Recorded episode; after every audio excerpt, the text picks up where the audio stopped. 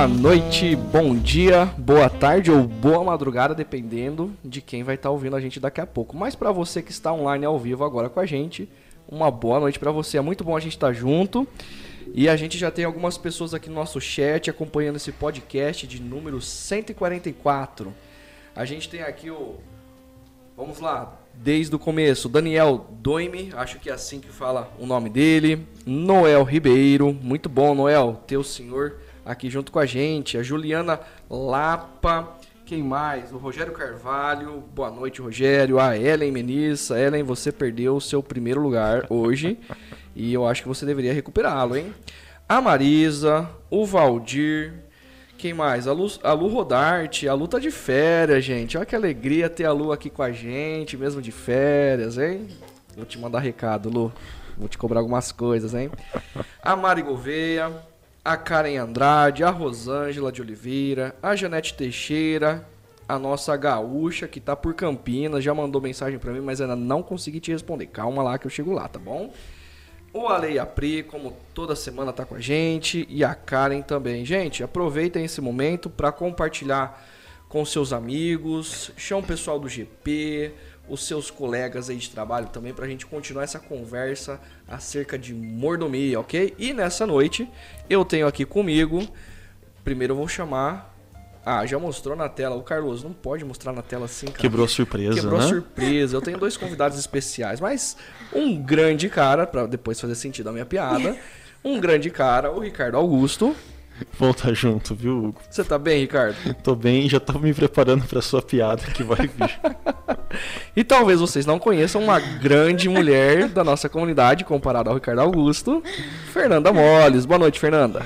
Boa noite, gente. Cê... Eu acho que sentada ninguém entendeu muito a piada, né? Mas se eu levantar, vocês vão entender. Pois é. Não, domingo passado, eu procurando a Fernanda no auditório, né?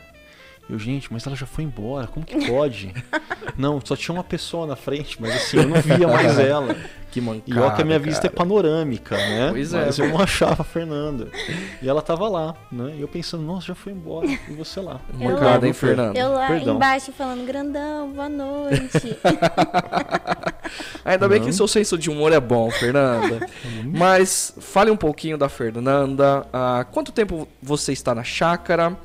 Você lidera algum grupo pequeno? Qual grupo pequeno é esse? Quanto tempo você está nesse grupo pequeno? O que você faz? Quem é a Fernanda? Vamos lá, né? Perguntas difíceis. É, mas então, gente, eu sou a Fernanda. Eu tô na chácara desde, desde o final de 2016. Mas, assim, mais envolvida mesmo a partir de 2017. Uhum. Desde o meu segundo ano da faculdade, né? O grandão Sim. me. Inclusive, eu tô chamando você de grandão. Depois a gente Mas, explica essa parte. Exato. Mas aqui na chácara é Augusto, né? Mas pode é, ser grandão, a intimidade grandão. permite. Vai lá, vai lá, vai. É, desde o meu segundo ano da faculdade. E aí eu comecei a frequentar o GP, que era o, GP da Raquel Duarte. Uhum. Inclusive, saudades. Que saudades dela. E aí depois o GP se multiplicou. E aí eu fiquei, me tornei líder. E aí sou líder desde então. Acho que foi desde... 2000 e? Eu acho, se não me engano, acho que 2018. 2018. Final de 2017, início de 2018. Eu me recordo de você se reunindo com o seu grupo aqui em Barão, onde hoje é a sala do coworking na parte de cima ali. É isso mesmo, continua lá, viu? Ah, é? A gente se reúne. Qual é o nome tá... do seu grupo?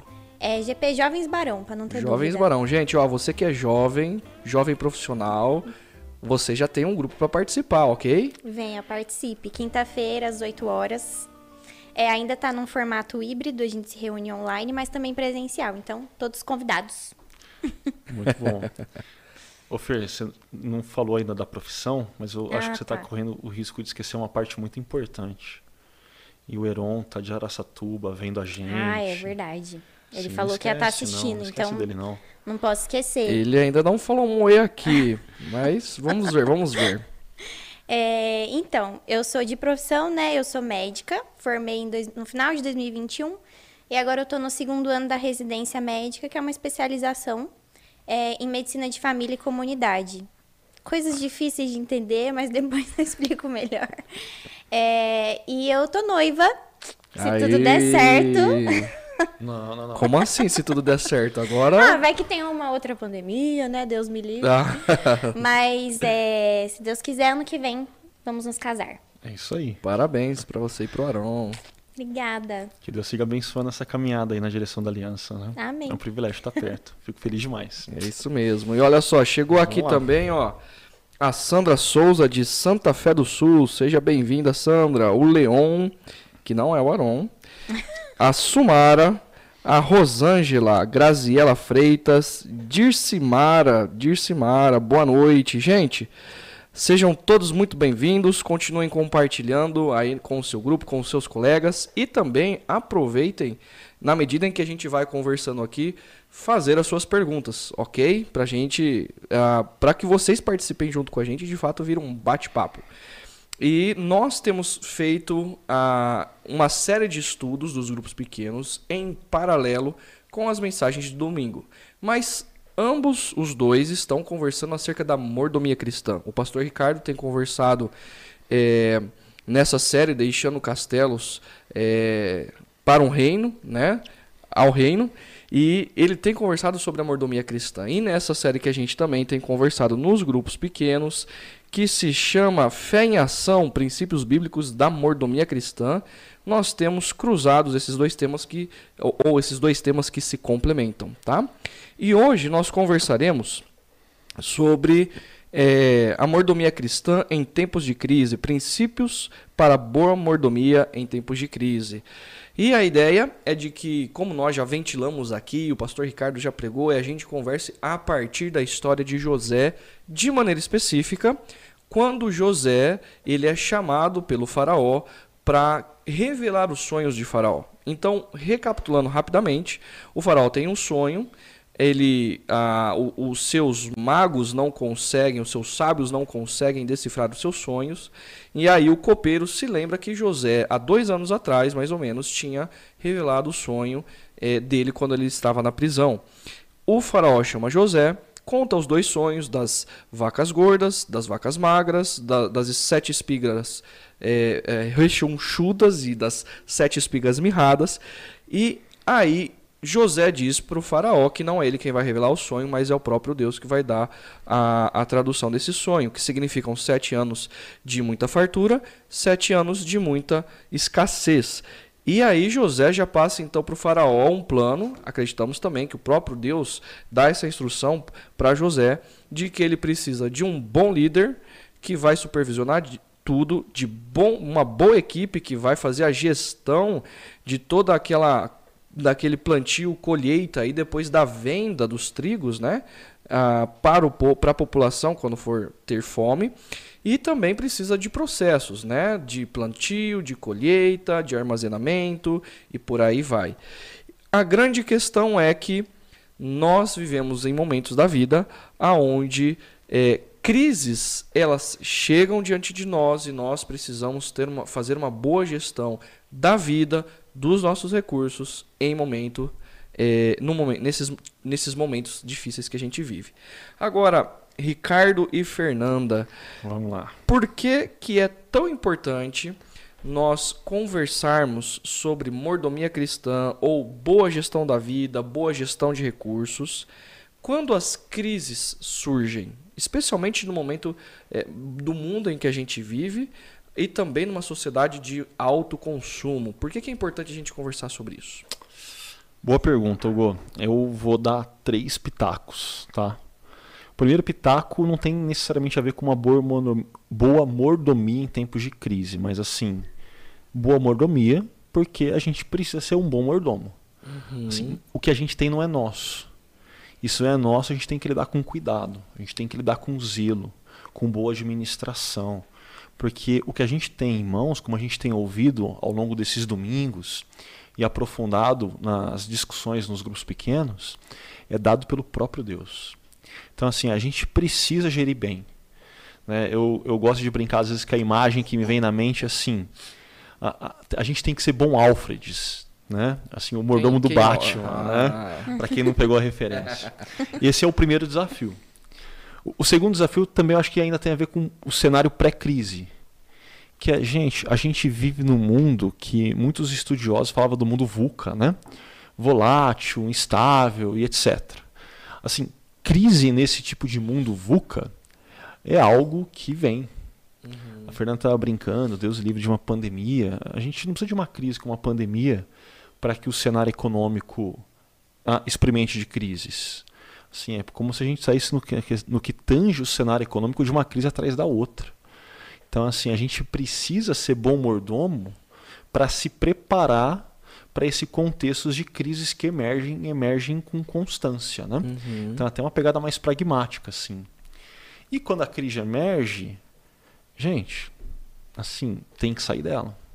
Uhum. E não dá para sair dela sendo mau mordomo. Tem que ser bom mordomo. Tem que assumir uma posição de liderança. Tem que ter um time comprometido com a visão, com os valores, com os processos estabelecidos. Uhum. Para que assim a crise possa ser superada. Senão aí é bola de neve, né? Uhum. Mas aí a gente vai conversando ao longo do podcast. Né? Mas me ajuda um seguinte: resume aí os seus, suas três ideias de maneira objetiva para quem tá, tá legal, Tá legal.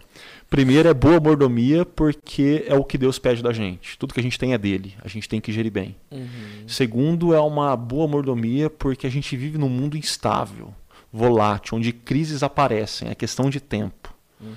E o terceiro é que quando a gente já está na crise, a gente precisa ser bom mordomo para conseguir sair da crise, romper com esse ciclo e evitar uma bola de neve na nossa vida, né? Uhum. Muito bom. E aí, Fernanda? então, é, eu estava pensando principalmente em relação a que a gente vive num mundo que é muito imediatista, né, na verdade. Também. Então, acho que é muito difícil da gente conseguir ter uma visão de, dos tempos de crise. Né? Então, uhum. a gente dificilmente se prepara para os momentos de crise. A gente está vivendo quando a gente está no momento de alegria, no momento de, de fartura, né? A gente não quer pensar no momento de crise. A gente não quer se preparar para ele.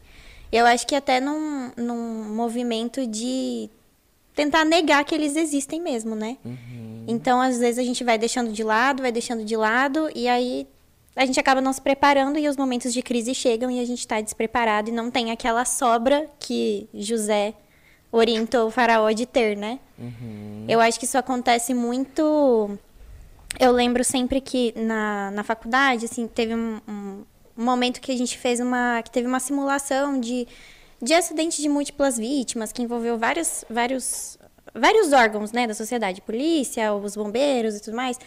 E aí eu lembro de algumas pessoas falando, nossa, mas assim, qual a necessidade disso, né? E aí eu fiquei pensando, gente, mas quando tá tudo bem, é o momento pra gente se preparar, pra tá todo mundo alinhado, todos os, todo mundo saber se caso acontecer, o que, que cada um vai fazer, cada órgão é responsável por fazer. Então acho que é Fantástico. é exatamente isso até que o, o Ricardo comentou, né, na, no culto. Você, você não vai fazer uma boa gestão quando a crise vier. Exato, você não vai estar preparado, você né? Não vai estar preparado. Então, de fato, você tem que ver cenários diferentes para quando vier o cenário você estar tá preparado. E uma pergunta, aproveitando assim, você deve lidar com muitas famílias ah, em vulnerabilidade também. Então, por exemplo, quando você olha para essas famílias, será que não seria importante para essas famílias, para nossa sociedade como um todo, a perceber momentos de dificuldade e a necessidade de planejamento, porque daí só quando vem a crise é que elas vão pensar dessa forma. Faz sentido, não faz sentido quando a gente pensa na nossa sociedade como um todo, pelo fato de você lidar com pessoas diferentes ah, no postinho que você trabalha. Postinho não, UPA. Na UPA. Unidade de, oh, de pronto atendimento. UPS. UPS. troquei, troquei. Postinho é, é coisa que entrega a idade, Ju. Postinho é, é pros íntimos, né? é um apelido carinhoso. Mas sim, a gente inclusive é uma coisa que a gente gosta bastante de trabalhar é sobre planejamento familiar, que uhum. envolve, às vezes a gente acha que é só falar sobre anticoncepcional, uhum. mas não é. Envolve a gente é, entender que, em que momento de vida que nós estamos, dentro da nossa família, dentro do nosso contexto, como a gente pode se preparar para as mudanças que, as, que a família vai ter. E, né, uma coisa que, agora puxando a sardinha pro meu lado, né, mas que os médicos de família gostam de estudar é sobre ciclos de vida e sobre algumas mudanças que elas já são até um pouco esperadas, né? Quando a gente casa, é uma mudança. Uhum. Então é uma mudança esperada, vai ter mudanças na nossa vida. Como que a gente pode se preparar para essa mudança? Ou quando vem o nascimento do primeiro filho, o nascimento do segundo filho, são mudanças. Uhum. Como que a gente pode se preparar para essas mudanças? E além das esperadas, tem as inesperadas, né? Que a gente precisa se planejar também. Muito bom. Top. Isso tem a ver com boa gestão, mordomia da nossa existência, daquilo, dos recursos que Deus nos deu, do momento de vida que Deus nos deu e como que a gente faz essa boa gestão hoje, quando está tudo bem, ou amanhã, amanhã quando chega uma crise, né? É por isso que a gente está conversando sobre isso. E uma das coisas que eu estava pensando aqui também acerca dessa boa gestão, que por exemplo José, quando ele diz que nós que eles deveriam a fazer o plantio, colher, armazenar, para abençoar pessoas que estavam ao redor, nações que estavam ao redor. A generosidade ela também faz parte de uma boa gestão, porque às vezes pessoas entram em crise, a cidade entra em crise, uma família entra em crise, e nós podemos, ao gerir bem os recursos que Deus nos deu, abençoar pessoas que estão ao nosso redor, seja com recursos financeiros, seja com know-how, né, com o nosso conhecimento, para que pessoas atravessem essas crises também. E uma pergunta pessoal para a gente aqui, para a gente deixar o nosso é, bate-papo mais uh, humano. Vocês já viveram algum momento de crise, uh, algum momento de dificuldade? Como que você lidou com isso? Ou não? Ou é uma pergunta muito difícil? Antes de entrar nessa mais pessoal, posso só pegar uns ganchos aqui? Sim, claro. Ouvindo tanto a Fernanda quanto você, acho que é um, um ponto importante a gente manter na mente é que quando a gente fala de mordomia cristã, quem cresceu na igreja há muito tempo, às vezes é levado a pensar na gestão dos recursos financeiros. Uhum. Mas a frase de vocês vai de encontro com aquilo que o pastor Ricardo, todo início de sermão aos domingos, ele tem pontuado que tem a ver com dádivas de Deus, talentos, uhum. uh, tempo, saúde, recursos, assim, é, é algo muito mais abrangente, né? Então acho que esse é um ponto aí importante. Agora, eu mencionei lá atrás do mundo VUCA, né? Que eu até peguei aqui no Google para relembrar as siglas todas. É, volátil, incerto, complexo e ambíguo, que esse mundo que a gente está inserido, eu acho que não tem quem vai falar não para sua pergunta, né? Uhum. Todo mundo já passou um tempo de crise, momentos de crise. Mas a, a ideia uhum. é justamente isso, porque às vezes a gente faz o podcast, vai batendo papo com as pessoas, é, é, assim, parece que ninguém tem problema, só eu tenho problema. né? E às vezes a gente compartilhando aqui, compartilhando, uhum. as pessoas podem entender, poxa, é como que a gente conjuga a fé cristã, a espiritualidade cristã em momentos de crise, né? Os nossos amigos querem saber como que a gente faz isso. Então é por isso da minha pergunta. E para o pessoal também ficar atento aqui com as nossas histórias. Eu, eu vou contar duas histórias. A primeira de um momento que eu estava lidando com os meus discursos de forma displicente. Né? É, eu fiz colégio técnico, entrei direto na faculdade, na computação. Então eu sempre tive trabalhando ao longo da, de boa parte da graduação. assim e trabalhando com uma boa área, trabalhando com um bom sustento financeiro. Né? E eu lembro que ah, nesses primeiros anos, cara, eu, eu, eu, não fazia gestão. Eu era muito displicente, assim, né? Surgiu alguma coisa para gastar, eu ia lá e gastava. E tudo mais. Aí eu cresci numa igreja de bairro, cara, que tinha um contexto bem mais humilde, né? Uhum. Do que aquele que eu estava lidando no contexto universitário. E aí eu lembro de um cara falando que estava casando, e ele assim dobrando, fazendo assim mágica com aquele salário mínimo que ele recebia para casar.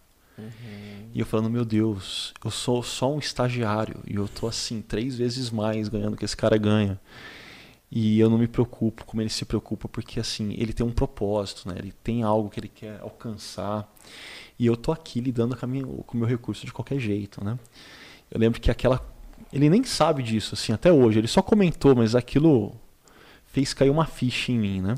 Alguns têm tão poucos, mas lidam tão bem que eles conseguem alcançar bons propósitos. Alguns têm tanto, mas lidam tão mal que não chegam em lugar nenhum. Então eu já tive essa fase desse tipo de crise.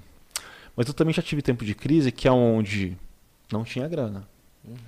E aqui tem a ver com existe um momento na minha história que eu saio do mercado de trabalho de forma intencional para me dedicar integralmente no ministério.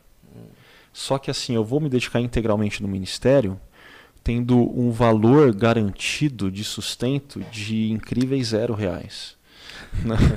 Então imagina assim, alguém que estava recém-formado em computação pela Unicamp, com excelente salário, liderando time, projeto, de repente zero. O que eu tinha é que eu já estava melhorando na minha gestão de recursos, então eu tinha uma reserva uhum. que eu fui consumindo, né?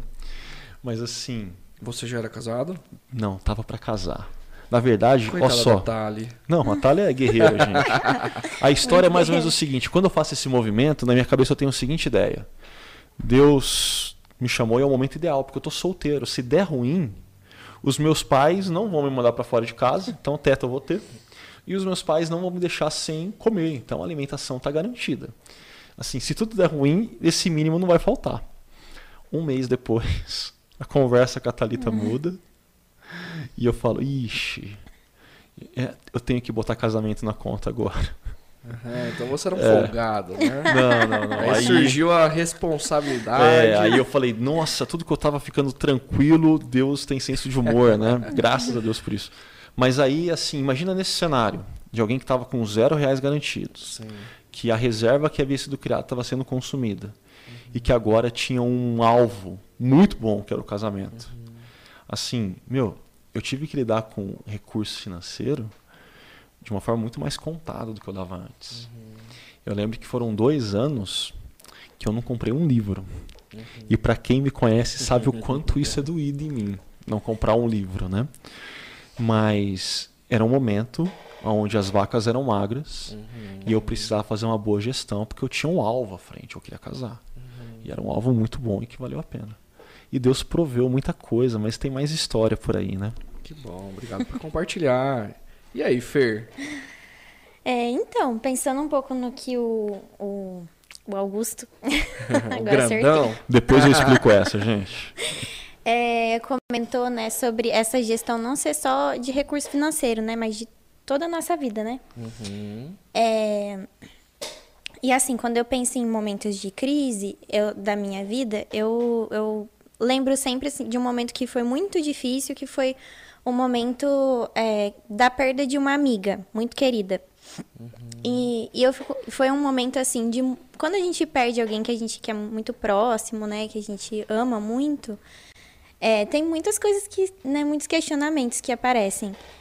E, e eu vejo assim o quanto o quanto foi necessário ter construído um relacionamento com Deus saudável e e firme e, e sólido mesmo nos momentos em que estava tudo bem, em que porque quando chegou no momento de crise, quando chegou no momento dos questionamentos e de coisas que estavam acontecendo, né, que de muita tristeza mesmo, de conseguir enxergar e lembrar de tudo que Deus já tinha me dito, de tudo que Ele já tinha me é, me mostrado e me lembrar mesmo da, da da graça dele, da misericórdia dele, da bondade dele, que uhum. permanece a mesma, né? Que não mudou, que continua a mesma. Uhum. E eu acho, e olhando para a história de José, eu eu consigo ver muito isso, né? Ele sofrendo uhum. em, de formas assim inexplicáveis, né? Você lê a história de José e fica, meu Deus.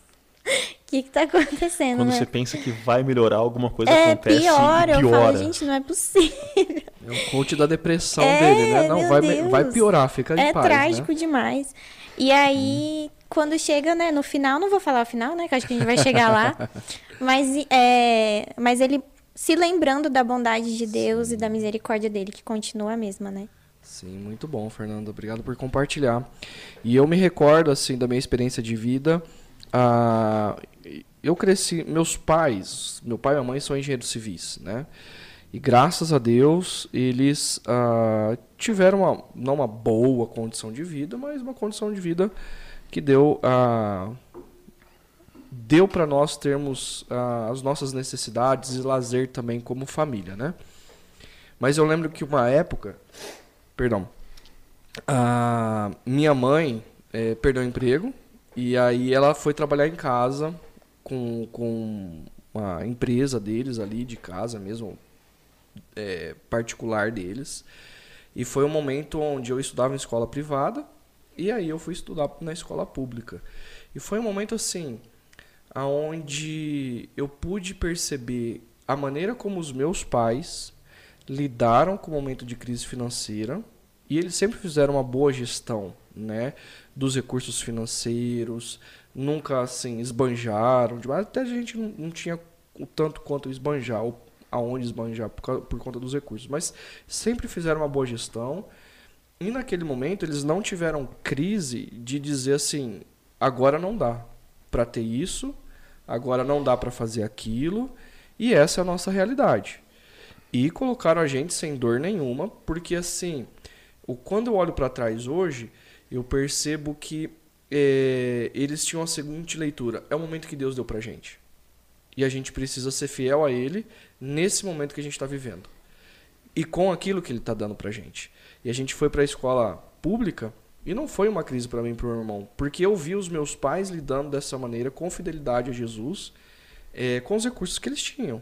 E estava tudo bem. É claro que a gente queria um sorvete, queria um negócio ou outro, mas não tinha, mas tava tudo bem. Meus pais tinham uma criatividade também de era, sei lá, quinta-feira era a noite da pizza. E aí eles pegavam, a gente fazia a massa da pizza em casa, a gente recheava e virava uma diversão da família. Entre outras coisas. E com isso, por exemplo, quando eu fui casar, com 22 anos, eu ganhava 600 reais. O aluguel da onde a gente ia morar era 600 reais.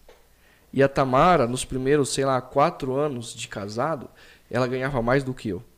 Mas a gente tinha a convicção de que o recurso era nosso e de que Deus estava cuidando da gente. E aí, com isso, essa dificuldade lá atrás me fez confiar no cuidar de Deus, na providência dele, no sustento dele. É, e o nosso papel era de confiar e fazer uma boa gestão. Então, assim, compartilhando a minha experiência de momento de dificuldade que gerou algo positivo ali na frente. Então, é, sou muito grato aos meus pais pela maneira como eles com o recurso e como isso gerou fruto também no momento de vida. E compartilhando aqui, o Almir Pesolo ele coloca o seguinte no nosso chat. Você também que está aí com a gente pode compartilhar suas experiências, as suas dificuldades. Isso enriquece muito o nosso podcast, aqui a nossa conversa, viu? Imitem o Almir. Eu e minha esposa Lucy tomamos a decisão desde o nosso casamento há 42 anos atrás. Uau, parabéns, Almir, para vocês dois, viu? A, a decisão de não termos dívidas. E aí ele coloca um trecho de que o apóstolo Paulo ensina para a gente no Novo Testamento: A ninguém deveis coisa alguma, não devam nada para ninguém exceto o amor. E ele traduziu isso num princípio de mordomia cristã. E essa gestão nos permite abençoar a outros. E, e eu gosto desse exemplo que o Almir traz. Almir, bom ter você acompanhando a gente aqui, viu? Tempo que a gente não troca mensagem. Mas vai para algo, numa direção de algo que eu sempre oriento casais que estão na mesma fase que você, o Heron, viu, Fer? Que tem a ver com não cedam às narrativas culturais dentro de uma sociedade consumista que transforma tudo em algo a ser consumido, tudo em um tipo de status a ser adquirido. Não se esqueça que o casamento é mais importante do que aquela festa, do que aquele momento de início da aliança. Então, assim, você não precisa se complicar financeiramente por conta desse momento. Uhum. Mas lide dentro dos seus, das suas condições. E mais, se você está passando por um momento de é, recursos limitados, você tem que ter clareza do que é mais importante. É você investir na moradia no início do casamento uhum. ou é você se preocupar com o que vai ser servido no buffet na festa para os outros? Assim, a, esse exemplo que o Almir traz, eu diria que ele é muito significativo para todo mundo que está lidando uh, no começo da construção da família. De perceber que não é tudo que a gente quer que a gente vai ter, mas que a gente tem que conseguir identificar o que é prioritário e o que é prioritário a gente identifica a partir do que Deus orienta para tomar decisões de fazer uma boa gestão. Excelente.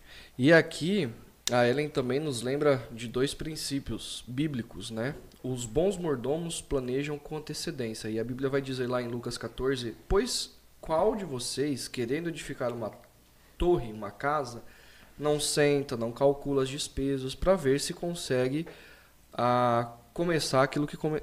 terminar aquilo que começou.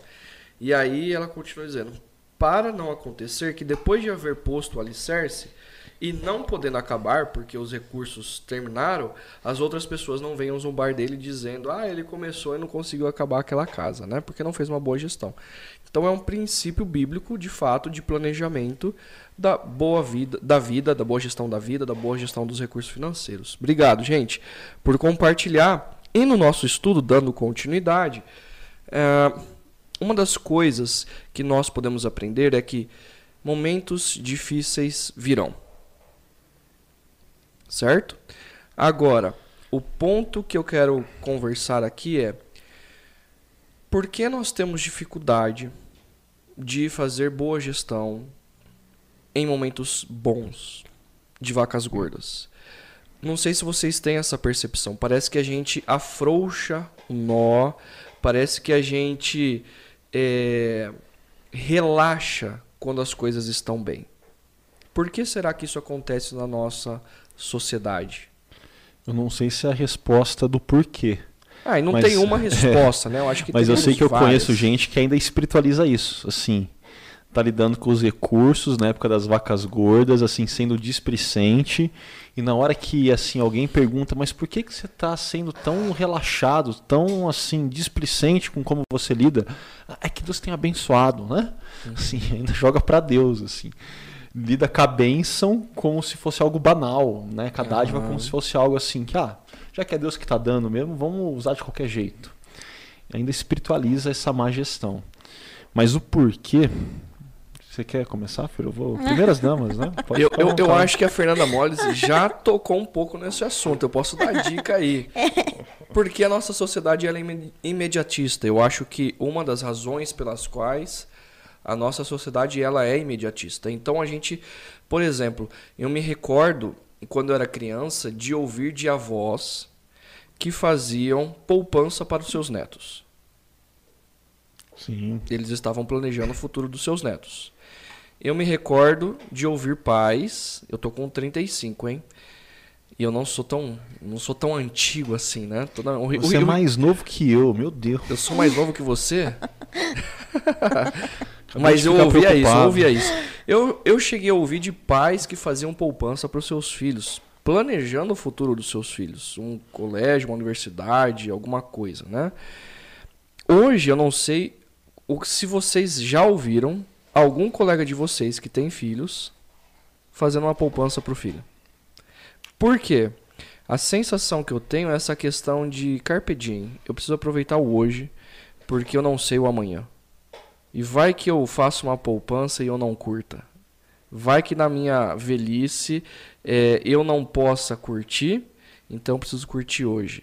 E aí, assim, não pensa na próxima geração, não pensa na aposentadoria e faz somente uma boa gestão para o momento atual. Por conta do imediatismo e por outras razões. Eu dei aí o pontapé inicial. Que mais que vocês colocam? Pode puxar, Fer. Essa ideia do imediatismo. Ele tá querendo colocar você não, na fogueira. Pode contar mais. É, não, uma coisa que eu, eu tava pensando que tá sendo bem trabalhado também nessa série de mensagens, né?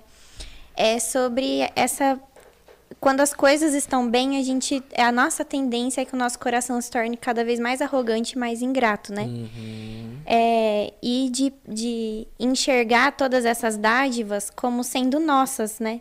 Uhum. É minha. E uhum. aí eu acho que é, vai bem de encontro com o que a gente está conversando, que é sobre mordomia, que é a gente se lembrar que não é nosso. Exato. que não é meu. Porque eu acho que às vezes a gente fica tão é, feliz com as coisas dando certo, e aí a gente acha que aquilo é pra gente curtir, né? Pra gente uhum. ter o nosso próprio, pro nosso próprio prazer.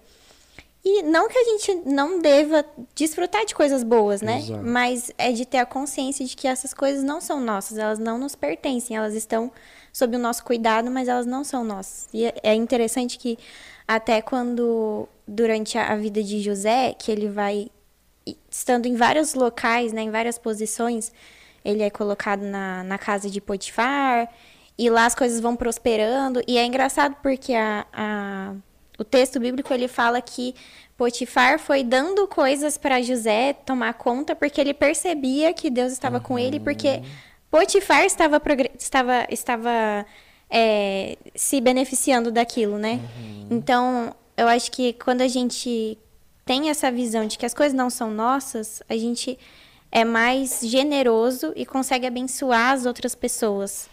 Fantástico. Só pegando esse gancho da feira aí que ela relembrou as últimas mensagens, né? Saindo um pouquinho de José indo para Davi. É importante lembrar que assim, Davi não teve dificuldade quando estava no deserto. Exato. Ele teve dificuldade quando estava no palácio. Uhum. Assim, são nesses momentos de vacas gordas, de palácios, que a gente tende a relaxar, que a gente tende a ficar mais arrogante, como a Fernanda trouxe. Começar a achar que ah, não, é eu que consegui. Eu uhum. que fiz. E nessa você emenda uma frase seguinte: eu mereço. Uhum. Né? E a gente começa a lidar com os recursos de uma forma que não é a forma que Deus orienta na palavra dele. Isso é um uhum. problema muito grande e muito comum, infelizmente. Né? Excelente. E, e para quem está acompanhando a gente aqui, esse princípio de mordomia é exatamente o que a Fer acabou de lembrar a gente. Deus ele é tão bom, tão bom que ele nos dá dádivas, nos dá presentes, a vida, o ar, habilidades, o intelecto, a, a nossa família, situações que são colocadas diante de nós e aí a gente conhece alguém e a gente começa a trabalhar, oportunidades que surgem, os recursos materiais, a saúde, tudo pertence a ele. E ele nos dá isso de presente para gerenciar. E ao mesmo tempo que é dele, a gente está gerenciando, a gente desfruta disso. O problema é quando a gente esquece que aquilo que nós temos, quem nós somos, pertence a ele. E nós precisamos uh, gerenciar uh, de maneira saudável para a glória dele, né? E aí também acrescentando, Davi, relembrando a mensagem do pastor Ricardo no domingo, Davi acha inclusive que ele deve fazer um templo para Deus.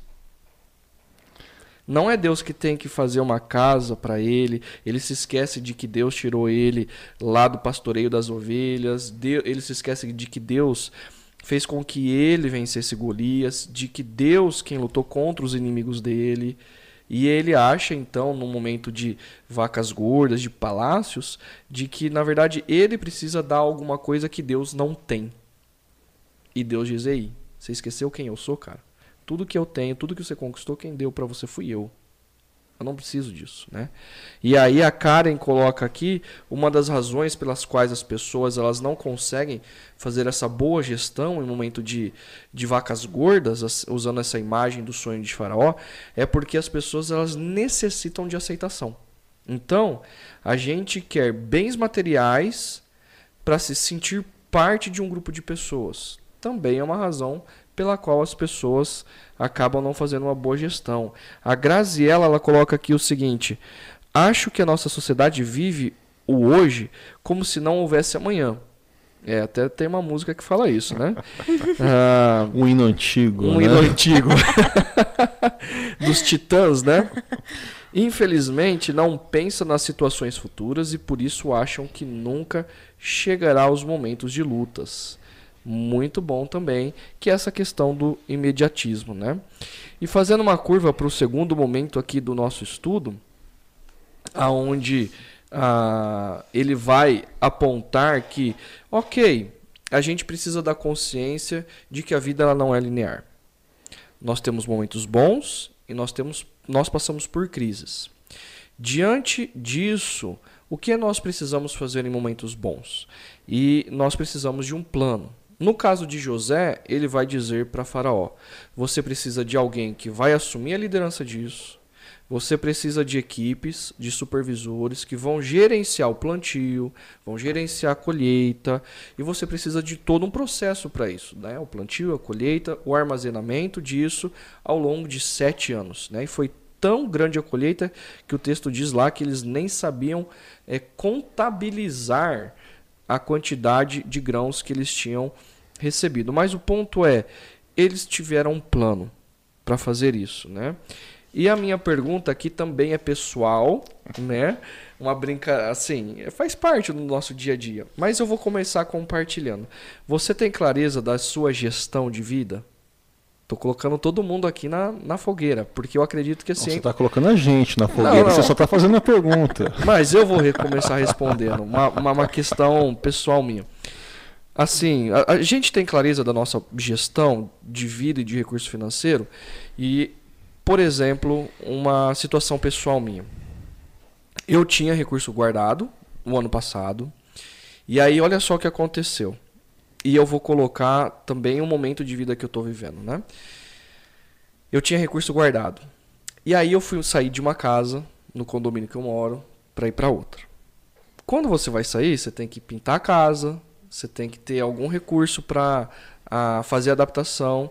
Aconteceu uma situação chata, eu tive que trocar a porta, eu tive que trocar um armário e aí foi recurso financeiro. Pagar o pintor, pagar as tintas. Mudei de casa. Aí você tem que mandar pagar a mudança também. Depois disso, meu carro deu problema. Eu falei assim, sabe quando o carro dá problema? Você fala assim, Deus, não é a hora, né? E aí, vai lá, arruma o carro. Quando o carro chega em casa, no dia seguinte, acaba a bateria. E aí vai de novo eu gastar com bateria. Mas tudo isso só foi possível por conta de, uh, do recurso financeiro guardado.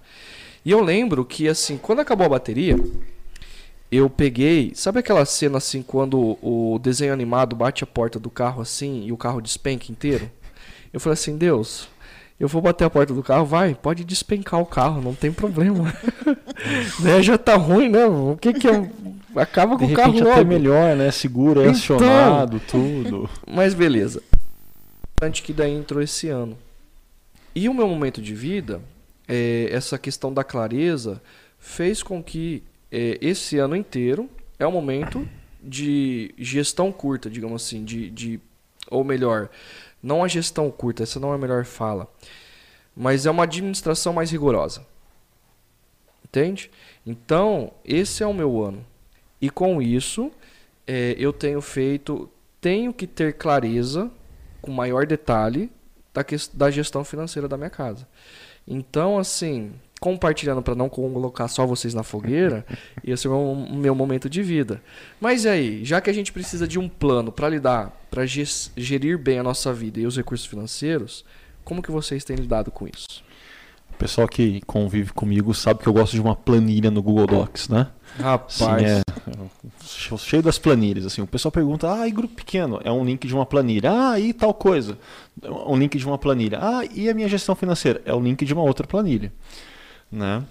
É, então eu tento sempre manter um, uma fotografia clara do quanto entra, do quanto sai, do quanto eu preciso guardar, do quanto eu preciso deixar de espaço para generosidade.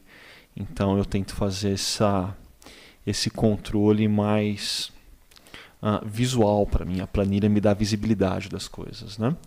Eu confesso que eu não estou no momento onde eu sou tão rígido. Se eu falo, ah, é 10% que tem que ser guardado num fundo de reserva, ah, não deu para guardar só 9. Tá, vai 9 esse mês. Uhum. Ah, não, uhum. sobrou, deu para ir 12. Vamos 12% esse mês. É, agora, é lógico que dentro dessas planilhas existem coisas que são inegociáveis. Mas aí talvez seja adiantar assunto de um outro podcast. né? Mas assim, eu tento manter algumas margens dentro do que a gente tem conversado, de que a gente tem repetido, né? De excedente, para que eu possa ficar livre para tomar algumas decisões uh, de generosidade, de somar com outras coisas, né? Mas eu preciso desse lance um pouco mais visual, uhum. senão eu me sinto às cegas. E se eu depender da minha memória para fazer a gestão das finanças, aí eu conf... gente, dá ruim A minha memória não dá conta. Então eu preciso ter isso anotado, assim, entradas, saídas. Tinha um tempo atrás, tinha um aplicativo que estava me ajudando bastante nessa visualização, mas ele sofreu uns updates e acabou que a minha planilha do Google Docs, é melhor, como de costume, é melhor. Né? Ela me ajuda mais. Mas eu tenho feito isso, eu tenho feito um controle dentro desse cenário, assim, de tentar definir porcentagens e caminhar dentro dessas porcentagens. Excelente. E aí, Fer, é uma uhum. pergunta muito pessoal, ou você pode compartilhar, se você tem clareza, não. Porque é até interessante, semana passada a gente tem, tinha o Denilson aqui com a gente, né? Sim. E o Denilson tá num outro momento de vida que ele compartilhou com a gente. E hoje a gente tem você, que aí tá no início da carreira profissional, né? Já terminou a. a... Oh, fugiu da cabeça agora. A graduação. Residência, a residência. Não, tá é, na graduação e terminando na residência. Então, é uma outra perspectiva, porque nós temos jovens ouvindo a gente também. Tá falando de casamento. Tá falando né? de casamento. E aí? É, então, é, eu eu terminei a graduação em 2021, né? Então, eu tive eu, a gente quem fica tanto tempo assim na graduação, né, começa a ter algum retorno financeiro um pouco tarde. Mas, é, inclusive, assim, falando sobre esse, esse momento de vida que a gente tá de. que eu e o Heron estamos de casar, né? De organizar para casar. E tem. A mãe de uma amiga me falou uma vez, e eu fiquei pensando, nossa, tem um fundo de verdade. Ela falou assim: ah, o namoro é a parte mais gostosa, o noivado é, é chato, porque é resolver coisa. É resolver problema uhum. e é uhum. resolver pendência. E, embora esteja sendo uma delícia o nosso noivado. E resolver mas... enquanto faz conta, né? Exatamente. Mas é um momento que a gente para conversar exatamente sobre essas coisas, né? Como que vai ser o nosso, como que a gente vai separar os nossos recursos, como que a gente vai administrar, quanto que a gente quer separar por mês e assim, a gente também tá conseguindo organizar o nosso casamento porque nós dois fomos criados, as nossas famílias nos criaram com esse contexto de guardar o que você o que você uhum. pode, né? De não uhum. gastar loucamente uhum. quando você ganha um, um, um recurso, né? E a gente fez isso, né? O Heron tem feito isso há mais tempo do que eu. E eu tenho feito isso também. E a gente tem conseguido se organizar por conta disso. E agora a gente tem sentado para resolver exatamente essas pendências. Como a gente quer que seja o nosso, a, a nossa divisão, como a gente quer, é, como a gente quer guardar os nossos recursos, para a gente conseguir ser generoso, né? E não, não reter, mas conseguir abençoar, né? Posso compartilhar uma história boba, claro. mas que lá atrás me ajudou até a pensar essa questão de uma boa mordomia, sem pensar no excedente que tem a ver com generosidade, sem pensar naquela reserva que tem a ver com o futuro, mas pensando assim, no bom uso do que eu tenho envolvendo coisas boas da vida, assim. Quem também me conhece sabe que eu gosto de vinho. Uhum. Mas assim, quando eu comecei a tomar vinho, eu nunca pensei que eu teria na chácara, né? Mas eu ia lá no Empório Santa Terezinha naquela ocasião, lá no Shopping Dom Pedro. E quem que era o sommelier lá? Um cara chamado Amauri. O Amauri? É, o Amauri. Só que assim, apesar de eu nunca imaginar que eu estaria na chácara, como eu já tinha clareza de vocação pastoral, eu já acompanhava as mensagens do Ricardo, eu conhecia a chácara. Uhum. Então, quando eu descobri que o Amauri não era apenas cristão, mas era da chácara, assim, eu lembro de eu ir lá e a gente ficava conversando, né? Uhum. E ele que foi me dando as primeiras instruções acerca de como tomar vinho. E eu lembro uma vez, final de ano, eu tinha recebido um, é, uma participação de lucros, né, uma PL da empresa onde eu estava, e eu, na, pô, jovem, vinte e poucos anos, tô rico, né? Aprendo a tomar vinho. Falei, vou lá, vou ver o vinho mais caro e vou comprar. E vou tomar um bom vinho. Na hora que eu cheguei lá e falando que o que tinha acontecido, que eu queria comprar tal vinho, gente, mas o Amauri me deu uma dura. Assim, ele falou, você tá louco? Você nem paladar você tem para isso, você vai gastar dinheiro à toa. Tom, Cara, e aí ele falou: você quer usar bem esse seu recurso com vinho? Então, na fase que você está de aprendizado, em vez de você gastar com um vinho que você não vai apreciar, você vai gastar com três vinhos. Você vai tomar nessa sequência, assim, assim, assim. Mas assim, é, essa é a minha sugestão. Mas eu não gastaria tudo com vinho. Porque assim, eu não fui para gastar tudo com vinho também, uhum, tá? Eu não fui tão uhum, doido. Uhum. Mas, assim, deu, ficou, pra entender. É, mas ficou muito marcante. Assim, às vezes a gente quer algumas coisas que envolvem um recurso financeiro que a gente não tem nem paladar para apreciar. E eu precisei de um cara mais maduro, sommelier formado, que falava: para, você vai gastar dinheiro à toa. Uhum. Você quer usar melhor esse recurso? Uh, compra mais, com menos qualidade, mas que você vai aproveitar. Uhum. E, e, eu lembro dessa história com muito carinho, assim, né? Dessa dura que a Mauri me deu anos atrás. Mas eu acho que uma boa gestão envolve inclusive isso. A gente precisa, dentro das nossas finanças, ter clareza daquilo que é prioritário, do que não pode faltar. Uh, pensar a questão do futuro, dos tempos de crise que vão emergir. A gente precisa pensar esse excedente para a generosidade, mas a gente precisa pensar o que a gente está usando para nós, para nossa família, como você uhum. contou da história dos seus pais, botando limite. Não é tudo que a gente quer que a gente precisa. Uhum. Assim, é, a gente tem que aprender a usar melhor os recursos. Tem coisas que a gente está gastando dinheiro que a gente está gastando à toa e bota à toa nisso. Uhum. Né? Muito obrigado. E Mauri, obrigado, viu? As suas dicas foram preciosas até hoje. Não só de degustação, mas de princípio também. Isso, né? isso. Entendi, não é à toa que é diácono, né? Assim, tá na vocação dele. Tá na vocação dele. Uhum. E, gente, pra gente caminhar aí pra nossa reta final. O... Ó, só compartilhando aqui, ó. A Gazela falou assim: perfeito, Augusto. Muito bom. Ah, ela está querendo dizer da sua ilustração de vida. A Janete também gostou muito do seu exemplo. Muito bom, gente. Se vocês tiverem ah, coisas para compartilhar também, estamos aqui participando juntos, hein? Mas caminhando para nossa ah, reta final aí desse nosso bate-papo, é, o estudo vai apontar lá para o final da história de José. Quando José ele está diante dos irmãos dele e os irmãos que o haviam vendido como escravo para o Egito ele já é governador, os irmãos vêm procurar comida e depois de toda aquela situação ele se revela.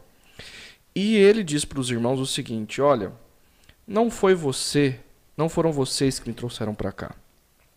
Foi o próprio Deus. E o próprio Deus me colocou aqui para que ah, vocês, para que vocês fossem salvos, mas muitos fossem salvos, né? Isso incluía o, a família dele também e as nações da terra. Ele é provavelmente, provavelmente não, ele é o cumprimento primário ali da bênção de Abraão para todas as nações 12. da terra, né, de Gênesis 12. Então, José, na medida em que ele passa, a vida passa em situações boas, em situações ruins. Ele gradativamente vai ganhando consciência da presença de Deus nos momentos bons e nos momentos ruins. E ao ligar os pontos, ele vai percebendo o propósito de Deus em tudo isso. Então, quando José ele olha para trás, os irmãos vendendo ele, ele sendo escravo na casa de Potifar, ele progredindo na casa de Potifar, se tornando escravo uh, real, né, no cárcere de Faraó, se tornando governador do Egito, e aí, como governador do Egito, poder abençoar todas as nações da terra, inclusive os irmãos, ele encontrou, ele percebeu o propósito de Deus em tudo isso. Certo? E talvez isso é uma das coisas que nós mais precisamos orar e perceber ah, na nossa história que ah, Deus ele tem uma linha fina que vai guiando a gente nos momentos bons e nos momentos ruins. Existe algum momento na sua vida hoje que quando você olha para trás, em momentos bons e momentos ruins, você consegue perceber a mão de Deus. E aqui é a ideia de contar história, né? E você consegue encontrar algum propósito de Deus lá atrás? Poxa, eu passei por aquilo lá atrás porque tem a ver hoje com esse momento que eu estou vivendo. Eu não sei se eu olharia para algo tão atrás que tem a ver com o momento de hoje. Uhum. Mas eu lembro que quando eu estava na fase que a Fernanda tá do casamento, de sonhar o casamento, e que eu estava naquele momento que eu tinha zero reais garantidos, eu lembro que um amigo me liga falando que ele estava com uma dúvida sobre uma se era possível implementar algum tipo de solução na área de automatização de documentos e tudo mais. E eu falei, claro que é assim, tal, tal, tal. É, é uma solução viável de ser construída. Uhum. E ele me chama para um café que ele queria ouvir mais acerca dessa proposta, né? E a gente toma um café que naquela ocasião para mim era algo ordinário, assim, ele foi para conversar sobre a solução. Eu confesso que eu tinha ido para saber como ele estava. Uhum. Mas à medida que a, a conversa a, desenrola, o que acontece é que existe uma porta aberta num grande grupo, a, assim, do mercado brasileiro. Aí alguns talvez conheçam o nome Raizen, né?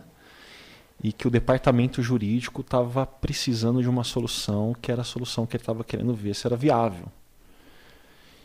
E quando eu fiz o desenho, ele falou: Você não quer entrar comigo para a gente oferecer a solução para esses caras? E eu falei: Vamos. Assim, eu estava alguns meses do casamento. Foram quatro meses intensos, assim, aonde eu estava me dedicando ao ministério e paralelamente me dedicando a esse projeto uh, ah, para o departamento jurídico da Raiz. Mas assim, era um projeto financeiramente muito rentável, muito interessante. É lógico que assim, a solução era diferenciada, tinha uma complexidade, tinha uma inteligência toda, assim, era algo bonito para quem veio da computação. Mas o ponto é que aquele café que eu não imaginava era uma porta de provisão que Deus estava abrindo para o meu casamento, para que coisas acontecessem, não da festa em si, mas assim, os móveis que estão no meu apartamento até hoje vieram disso, assim, uhum. lá de trás. E eu lembro que a, aquele serviço foi um serviço que a gente fez para abençoar aquelas pessoas. Uhum. Eu lembro de reuniões que eu tinha, eles tinham uma máquina de café deliciosa, assim, mas reuniões onde a gente conversava de coisas que iam para além do projeto. Então eu vi que Deus abriu uma porta para prover recursos para o meu casamento. Mas enquanto eu passava por essa porta, eu se eu tivesse atento, sendo um bom mordomo, eu não ia apenas espreitar de dádivas para mim, mas de alguma forma eu ia poder somar com o que Deus estava fazendo na vida daquelas pessoas naquele lugar. Uhum. Então, para mim é uma história muito significativa, assim, eu lembro com muito carinho. Uhum. Foi um, foram quatro meses assim de madrugadas viradas, de muito trabalho, ministério e um projeto grande paralelamente acontecendo juntos, mas que assim, eu não tenho dúvida nenhuma que foi Deus. Uhum. Fantástico, cara. Muito bonita a história, hein? É, tem, tem história, hein? E aí, Fer? é, então, eu tava lendo, lendo a história né, de José e aí eu me lembrei de uma outra história. É, enfim, acho que todo mundo deve conhecer, a maioria deve conhecer, porque é bem famosa, que são de, de cinco missionários que foram foram pregar o evangelho no Equador, no, na tribo ali, na região dos Alcas, né? Uhum. E aí, o Jim Elliot, acho que bastante... Jim e Elliot. É, uhum. ele, ele... Acho que bastante gente deve conhecer a história deles, né? Eu acho muito interessante a história, depois, se vocês quiserem pesquisar com mais detalhes. Mas é, eles ficam anos e anos se preparando para chegar nessa, nessa comunidade né, de indígenas e eles acabam fazendo um acampamento ali próximo. E antes que eles cons conseguissem ter um contato mais profundo assim com aquela tribo, eles são assassinados por aquela tribo. Uhum. E aí, é... e eu sempre fiquei pensando bastante sobre isso, porque parece que é uma história meio que tipo assim, mas né? O que, que eles fizeram? Eles morreram, né? e aí, depois de muitos anos, né, a família daqueles missionários continuou investindo naquela, naquela tribo, em, em alcançar aqueles povos ali daquela região, que era bem isolado mesmo. E aí, eles, depois de muitos anos, um dos indígenas que assassinou esses homens, ele batizou o filho de um deles. E aí, é, depois de ter sido alcançado pelo evangelho e tudo mais, e se tornou, acabou se tornando um líder ali daquela, daquela, daquela tribo, né? É, e, na verdade, essa história, ela sempre, é, sempre me emociona porque esses, essa família, né, desses missionários, eles investiram na criação de, algum, de algumas coisas aqui no Brasil. E uma delas foi do Palavra da Vida, né? Não sei se todo mundo conhece também mas é um acampamento de, de, de jovens, de adolescentes, enfim, na verdade eles têm várias, várias, vários setores. e isso sempre me emociona porque foi onde eu, eu considero que eu me rendi ao evangelho. E eu sempre fico pensando sobre assim, às vezes eu acho que existem certas coisas que a gente subestima um pouco do poder de Deus, né? Uhum. Eu acho que às vezes a gente faz coisas é, achando que a gente nunca. É, que aquilo não vai ter um, uma repercussão muito grande. Uhum. E na verdade a gente não tem ideia do que Deus pode fazer quando a gente realmente se entrega, quando a gente realmente rende a nossa vida e os nossos recursos a Ele. E essa história de, desses missionários sempre me faz pensar isso, assim. Poxa, eles não fizeram muita coisa. Na verdade, eles fizeram tudo, né? Que era uhum. é, realmente perceber que a vida deles é, era o evangelho, era o, o amor de Deus, né? E isso foi se repercutindo para gerações que eles nunca sequer imaginariam que iriam ser alcançadas, né?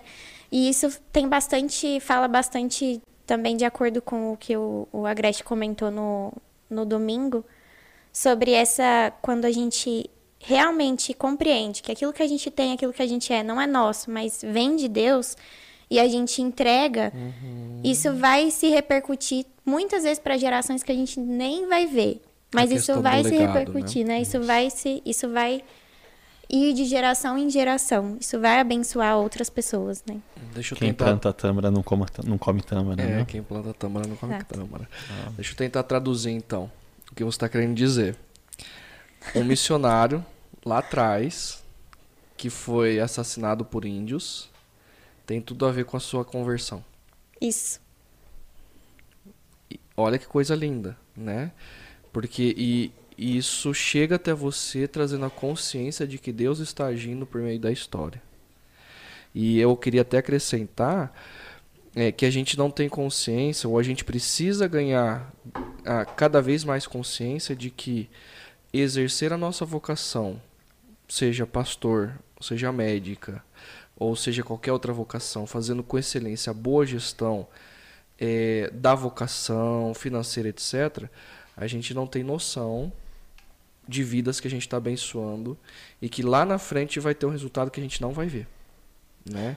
Então, eu imagino que às vezes atender pacientes não seja uh, seja difícil, né? Não está num bom dia e etc. Né? Mas quando você faz para o Criador abençoando aquela pessoa, às vezes os seus olhos não vão ver, mas aquela família está sendo abençoada por você, né?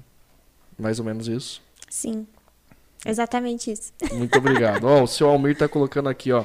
Seu Almir hoje é um parceiro nosso, tá participando um monte. Devo registrar que louvo a Deus pela vida da minha esposa.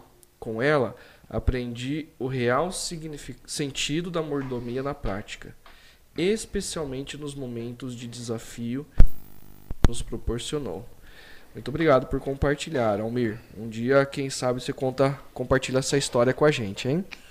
E eu quero compartilhar também da minha história, né? Como eu perguntei aqui. Na verdade, eu já compartilhei uma, que foi o momento de crise dos meus pais lá atrás, que moldou a maneira como eu tenho vivido hoje, né? Então, essa é uma das formas que eu vejo a presença de Deus lá atrás sustentando a minha família com pouco recurso e o propósito dele também hoje no presente. Para que ao ver os meus pais e passar por aquele momento como um pré-adolescente, adolescente, eu pudesse hoje como marido e como pai poder fazer uma boa gestão no momento difícil, né? Então eu vejo isso entre outras coisas também. Uma das coisas que eu consigo enxergar hoje, por exemplo, os meus pais sempre foram líderes na igreja que a gente cresceu. Então, meu pai era presbítero, líder de grupo de oração, minha mãe era líder da escola dominical, líder dos jovens, cantava no coral, e era assim, até demais eventos da igreja. E isso também foi moldando a minha pessoa e a maneira e o amor pela igreja, né? E uma outra coisa que eu percebo lá atrás, ah, naquela comunidade, a gente tinha o que a gente chamava de congregação. Então tinha um grupo de famílias numa determinada região da cidade, ia lá e começava uma, uma congregação. Isso me fez com que eu ah, aprendesse a conviver com pessoas diferentes, com culturas diferentes, com realidades diferentes, né? E quando Jesus ele vem me chamar para que eu para o ministério, eu lembro que um dos desejos que eu queria, que eu tinha era o seguinte, por ver inclusive meus pais participando de encontros de evangelização e por aí vai. O meu grande desejo sempre foi traduzir o evangelho para pessoas que nunca pisariam numa igreja. Então, mas isso começou lá atrás. E hoje eu vejo a consciência de Deus cuidando e o propósito dele para o momento de vida hoje no, no, exercício da minha vocação. Então, é, assim como José, que a gente vê no texto bíblico, lá na frente ele ganha consciência da presença e do propósito de Deus. Assim, encerrando o nosso bate-papo, Ricardo Augusto, Fernanda, últimas palavras de vocês para o pessoal que está nos acompanhando aqui ao vivo ou conosco no podcast no segundo momento. Não se esqueçam do final da história de José. Dessa consciência que ele tem, que a boa gestão que ele fez, desse excedente que ele criou, né, debaixo da direção de Deus, não era para ele. Assim, não tinha ele como a última instância, mas era para abençoar outros. Ou como você disse, assim, para ver a promessa de Deus se cumprir na vida de outros. Né? Uhum. Aí, esse vínculo com Gênesis 12 que o final da história de José tem. Muito bom. E você, Fernanda? Com toda essa sabedoria juvenil, o que você tem para dizer para quem está acompanhando a gente? É, eu acho que, na verdade, complementando, né, só reforçando aquilo que a gente conversou antes, é a gente não, não subestimar mesmo o poder de Deus e o amor dele. E que a gente derrame isso nas nossas relações, seja no trabalho, seja na nossa família, sabendo que a gente isso naturalmente vai transbordar na vida das outras pessoas, né? Que uhum. isso não é nós, como o Grandão falou, o Ricardo, Augusto. Mas é, é pra gente transbordar e isso vai alcançar pessoas que muitas vezes a gente nem vai conhecer, nem, nem vamos saber, né? Uhum, muito bom. Muito obrigado. E, gente, eu quero. Uh, o meu, minha palavra final é: nós estamos vivendo num momento difícil do nosso país. Inúmeras pessoas, milhões de pessoas estão tendo dificuldade.